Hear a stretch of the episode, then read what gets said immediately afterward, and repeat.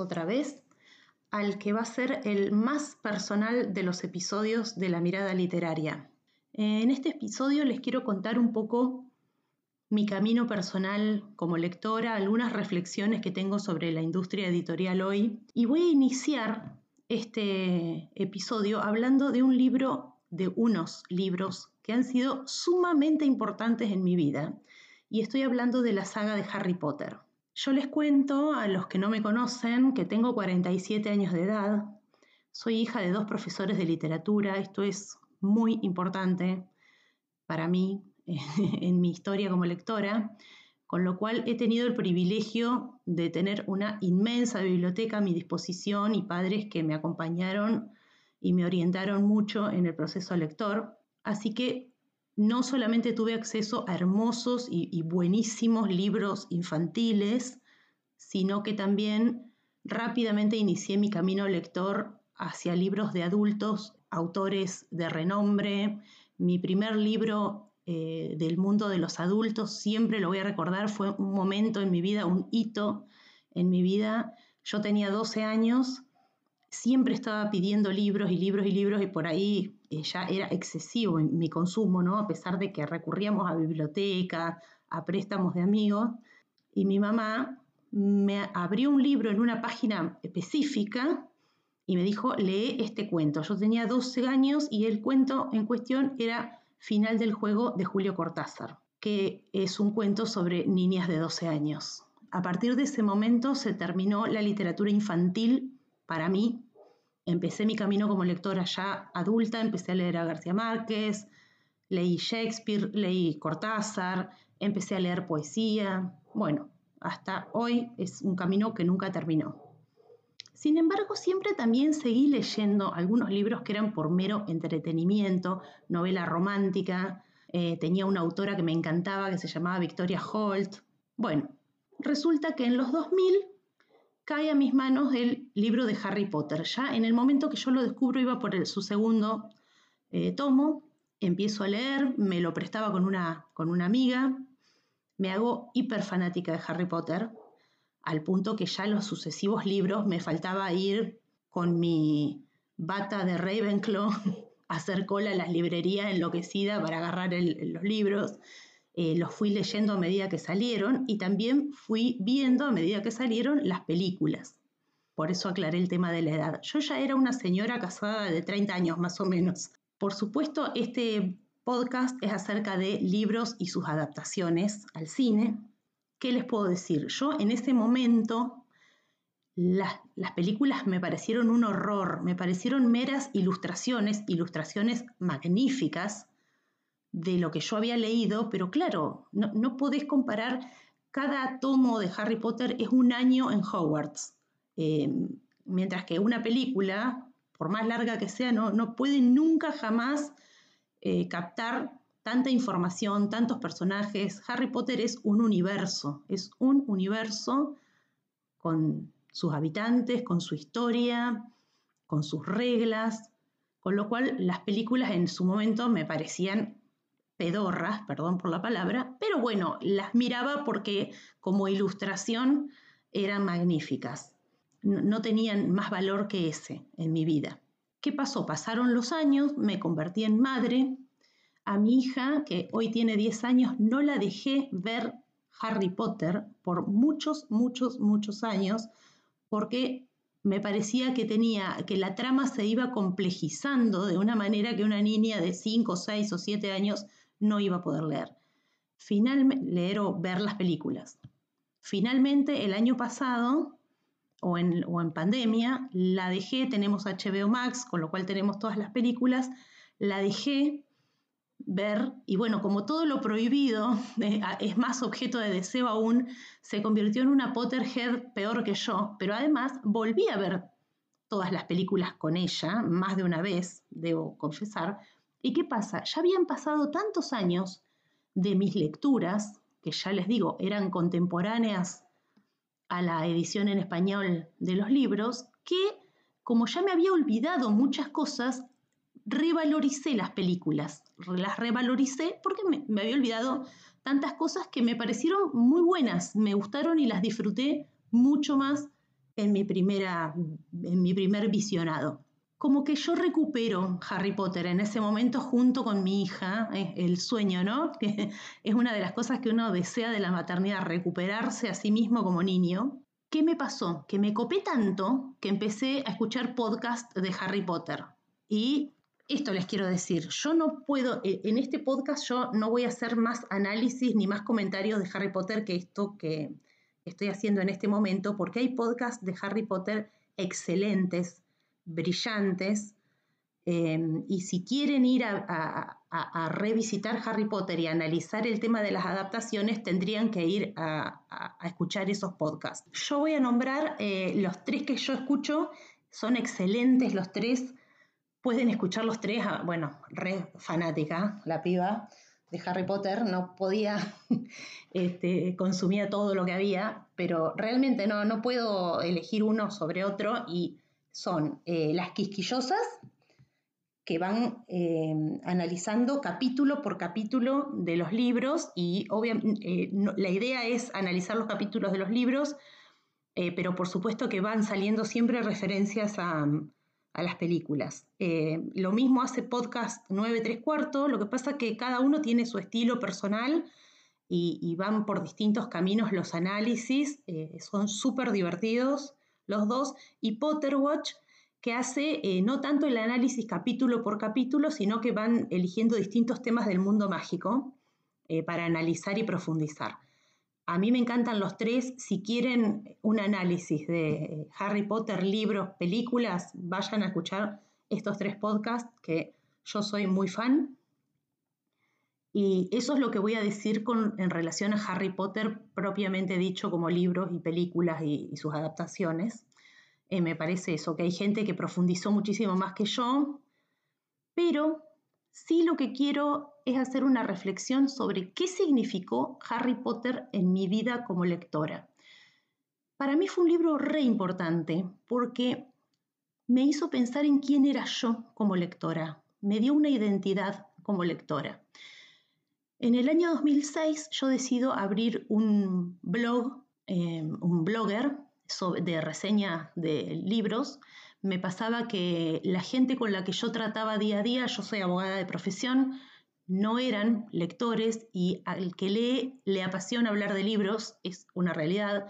Yo no tenía interlocutores, bueno, salvo algunos siempre hay, no, quiero ser mala con, con, gente que quiero muchísimo, pero bueno, por ahí se aburrían si yo me ponía a hablar de cada libro que hablaba. Entonces abrí un blog con esta idea y empecé a pensar cómo me iba a llamar yo, cómo se iba a llamar mi blog, quién era yo como lectora y pensé mucho en Harry Potter, en que Harry Potter yo lo amaba, pero que no se condecía con otras lecturas más intelectuales, más canon, digamos, que yo eh, también hacía. Yo era una gran lectora de literatura latinoamericana, norteamericana, me gustaba muchísimo la literatura norteamericana, argentina, ya les digo, mi formación venía de dos profesores de literatura, con lo cual había hecho algunas lecturas complejas, había leído muchísimos clásicos, pero también estaba ahí Harry Potter. Y con Harry Potter, novelas románticas, bestsellers, que había disfrutado muchísimo. Entonces, ¿quién era yo? Bueno, como se hablaba mucho de lector voraz, lector voraz, yo sin duda era una lectora voraz, pero me parecía un lugar común decir que yo era una lectora voraz. Entonces se me ocurrió el término de que yo era una lectora omnívora, porque leía de todo y sin ningún prejuicio y sin que me preocupase que fuese un libro infantil, un libro juvenil, un libro bestseller comercial o una, un libro de altísima literatura de algún autor sumamente consagrado. Entonces me, me llamé la lectora omnívora trasunta también mi identidad en cuanto a otros consumos culturales, series y películas, es decir, también esa, esa misma voracidad, esa, esa misma calidad omnívora eh, la tengo para el cine y para las series. En eso Harry Potter me ayudó a definir ¿no? quién era yo. Ahora, cada uno hace su camino y sus propias lecturas y sus propios consumos eh, culturales. Esta fue mi historia personal. Cada lector tiene una, historia propia eh, y única. Eh, y eso es maravilloso, es enriquecedor, y, el mundo es un lugar más interesante y más diverso por eso. Yo lo celebro, celebro que todos hagamos distintos caminos. No pretendo que el resto de la gente haga el mismo camino lector que hice yo. Pero últimamente hay una reflexión que me viene, una gran reflexión que quiero hacer respecto al cambio que hubo en la industria cultural y qué sucedió más o menos a partir del fenómeno Harry Potter. Acá, e, esta va a ser la parte polémica del podcast. Acá aparece un señor que se llama Harold Bloom es un crítico literario inglés, un señor muy polémico. Ojo, no quiero hacer una alegoría de Harold Bloom, lo traigo como un referente. En el momento, les cuento por ahí a los que eran niños, niñes, cuando sale Harry Potter, en ese momento, Harold Bloom sale a atacar la saga de Harry Potter de una manera muy violenta. Eh, Harold Bloom es un tipo que la verdad, un tipo, un gran intelectual, un gran sabio, un tipo al que no se le puede negar un enorme conocimiento, también es un machirulo eh, blanco y occidental.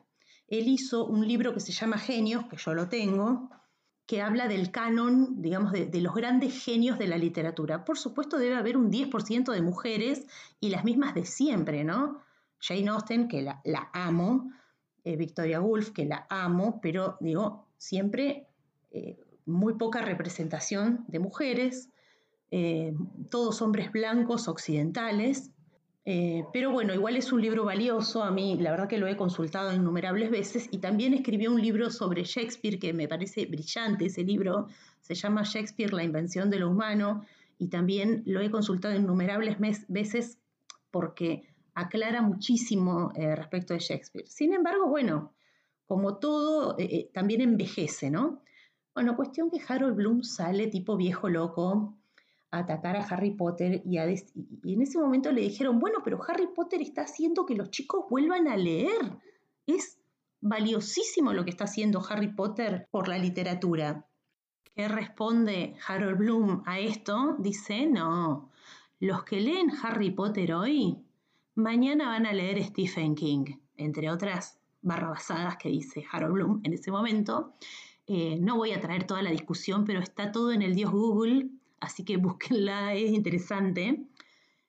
Por favor, primero, señor Harold Bloom, lávese la boca antes de hablar de Stephen King, que es un grande. Pero bueno, ahí quedó, quedó. Esa discusión obviamente fue olvidada. Pero ¿qué dijo Harold Bloom? Los chicos que hoy leen Harry Potter no van a ser lectores, de verdad. Es decir, no van a ser lectores de la literatura canónica, ¿no? Sino que van a seguir leyendo boludeces, perdón por la palabra. ¿Qué pasa? ¿Por qué me acuerdo de esto hoy? ¿Tuvo razón Harold Bloom o no? Bueno, no lo sé, no lo puedo saber.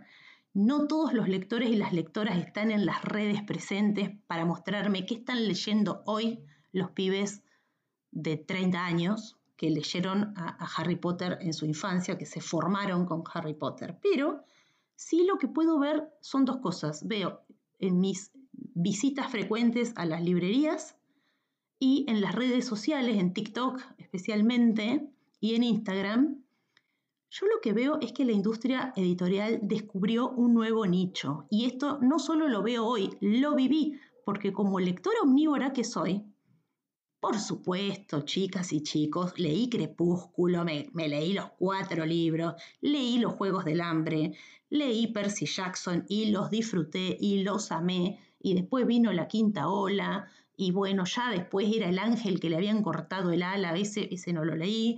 Em, pero ¿qué pasa? Encontraron un nicho, encontraron un nicho en los jóvenes lectores.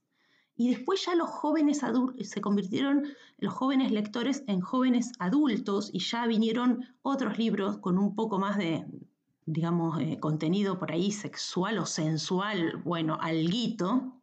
El tema es que ese, esa categoría de jóvenes adultos, fantasía, eh, eh, romance, fantasía, continuó y continuó y continuó hasta el infinito, hasta que ahora en cada una de las librerías hay digamos, eh, paredes eh, forradas en libros. Es imposible incluso abarcar la cantidad de libros de jóvenes adultos que hay en oferta. A mí me encantan. Yo quiero aclarar, mm, leí muchísimos y tengo, digamos, pendientes de leer muchísimos más todavía, pero lo que siento y esta es la parte polémica, digamos, de, de, este podcast, es que hubo una porción de lectoras y lectores que se quedaron atrapados en esta tormenta de oferta editorial que se torna a la larga, y hablo con conocimiento de causa porque yo los leo, insisto, soy consumidora de esto, estos libros se tornan repetitivos, cliché, llenos, repletos de clichés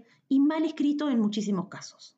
Ojo, esto no es una crítica a los lectores y lectoras, no, para nada, pero sí es una invitación a todas esas personas que hoy tienen, calculo, entre 25 y 35 años, los invito eh, a, a, que ya que tienen el hábito, ya que tienen la pasión, que es todo, esas dos cosas son todo, los invito a que hagan otras exploraciones, porque yo lo que noto es que hay gente que lee muchísimo, muchísimo más que yo, inclusive porque gente soltera, sin hijos, que tiene más tiempo que yo y con menos hobbies, porque yo tengo múltiples hobbies, este, noto que sobrevaloran libros que son muy del montón, muy del montón, no les digo malos, pero son libros de cinco puntos. Eh, insisto, los leí, no es que no me hayan gustado, pero son libros cinco seis puntos. Por ejemplo, y espero que no me tiren mucho hate por esto, Los siete maridos de Evelyn Hugo es un libro, un bestseller común y corriente, em, que además se nota, se le notan las costuras por todos lados. Se nota que la escritora dijo, voy a hablar de violencia doméstica, de gays en el closet, de, todos los temas, digamos, del feminismo y la diversidad actual, y, fue como haciendo un, clic, bueno, esto ya lo abarqué, esto ya lo abarqué, esto ya lo abarqué, bueno. ¿Me entretuvo los siete maridos de Evelyn Hugo? Sí. ¿Se lo regalaría o prestaría o recomendaría a alguien para que lo lea y se divierta? Sí, pero lo ensalzan los, la gente que hace los este, booktalkers, los bookstagrammers, lo ensalzan como si fuera una gran obra maestra de la literatura. No, chiques, no es. Me parece que se están perdiendo toda una parte de la librería que no está en esa, en esa, digamos, pared donde está jóvenes adultos, que se la están perdiendo, se están perdiendo una gran oportunidad de evolucionar y de conocer otras cosas hay que salir un poco de los temas de siempre, frenemies, fantasía, magia y conocer otras cosas. Seguir leyendo jóvenes adultos si es lo que te divierte, genial.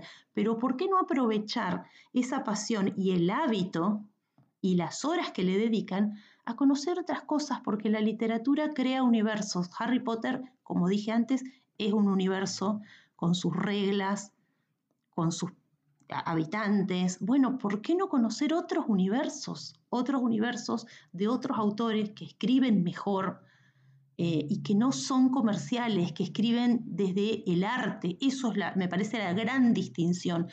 Acá alguien dijo, uy, a ver, hubo una que la pegó con el vampiro, a ver con qué la puedo pegar yo. Bueno, la voy a pegar con el ángel que le cortaron el ala. Bueno, a ver, yo la voy a pegar con los dioses del Olimpo. A ver, yo la voy a pegar con...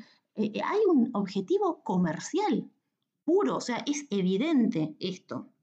Insisto, es, esto es una invitación, es una sugerencia, tómenla o déjenla, yo voy a seguir leyendo jóvenes adultos, pero me parece que si vos no haces otra exploración y lees otras cosas, te vas a quedar convencido que estás leyendo gran literatura, cuando no es así. ¿Qué pasa?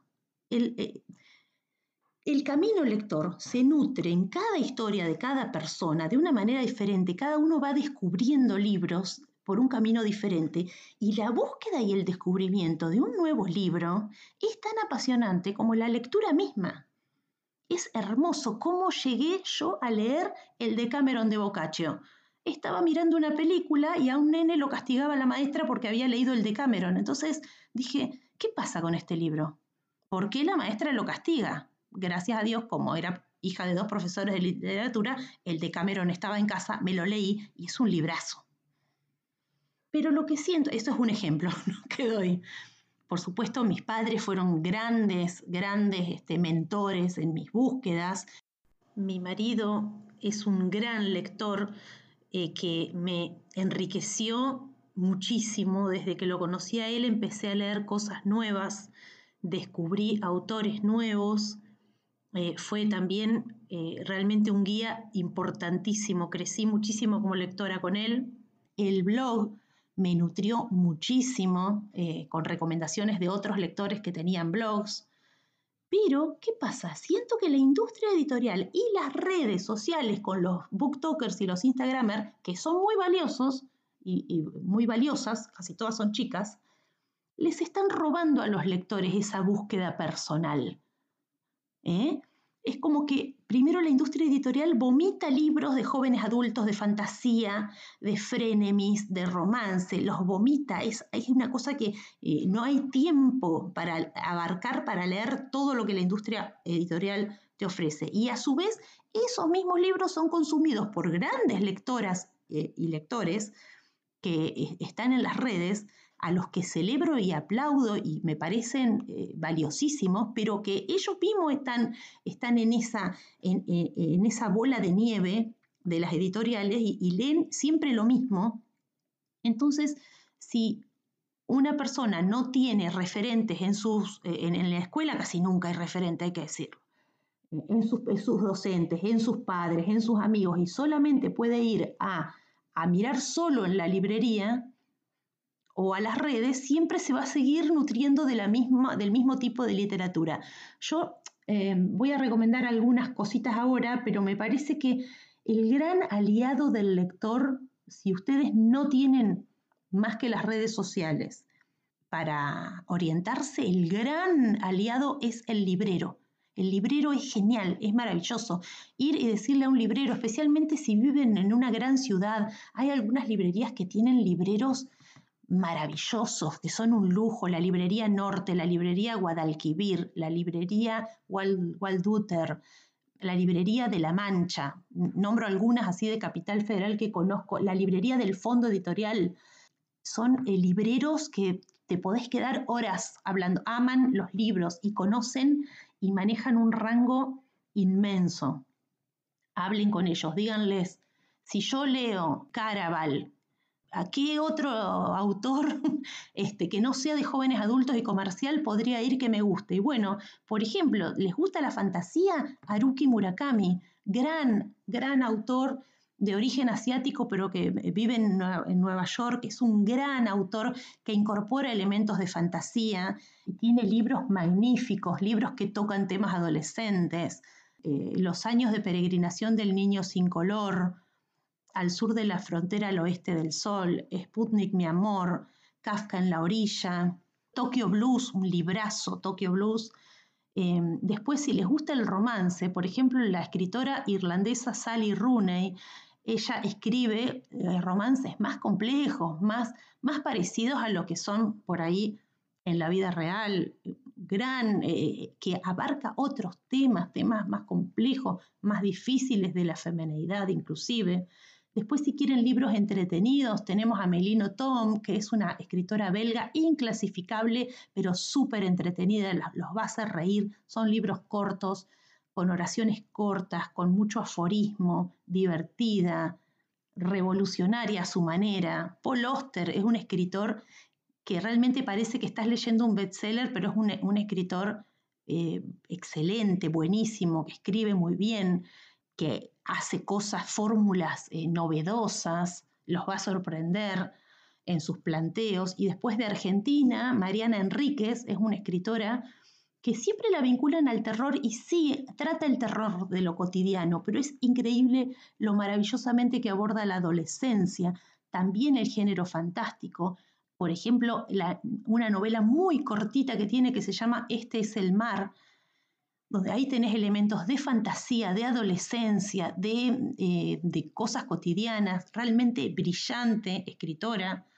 Eh, podría dar más recomendaciones, no lo quiero hacer tan largo, pero quiero decir esto, ¿no? Que yo celebro a Harry Potter, soy una Potterhead de Ravenclaw, eh, muy fan. Harry Potter me consta que salvó la lectura, que trajo muchos niños, los devolvió al mundo de la lectura. Eh, celebro la, la, literatura de jóvenes adultos que vino después, porque ante nada leer tiene que ser divertido, pero los y las invito a que esas lecturas sean un trampolín a nuevos descubrimientos, que no dejen que el capitalismo los distraiga y que traten de infiltrar de vez en cuando algo más y pasar a otros temas, temas complejos, temas duros de abordar, pero desde un de la mano de autores y autoras que sean artistas, que piensen primero en su arte y después en, en la parte comercial. Espero que no perder mis pocos seguidores. Eh, los quiero mucho y si quieren que siga recomendando, amo recomendar libros, es lo que más me gusta en la vida, lo puedo hacer en otro podcast. Adiós y besos a todos.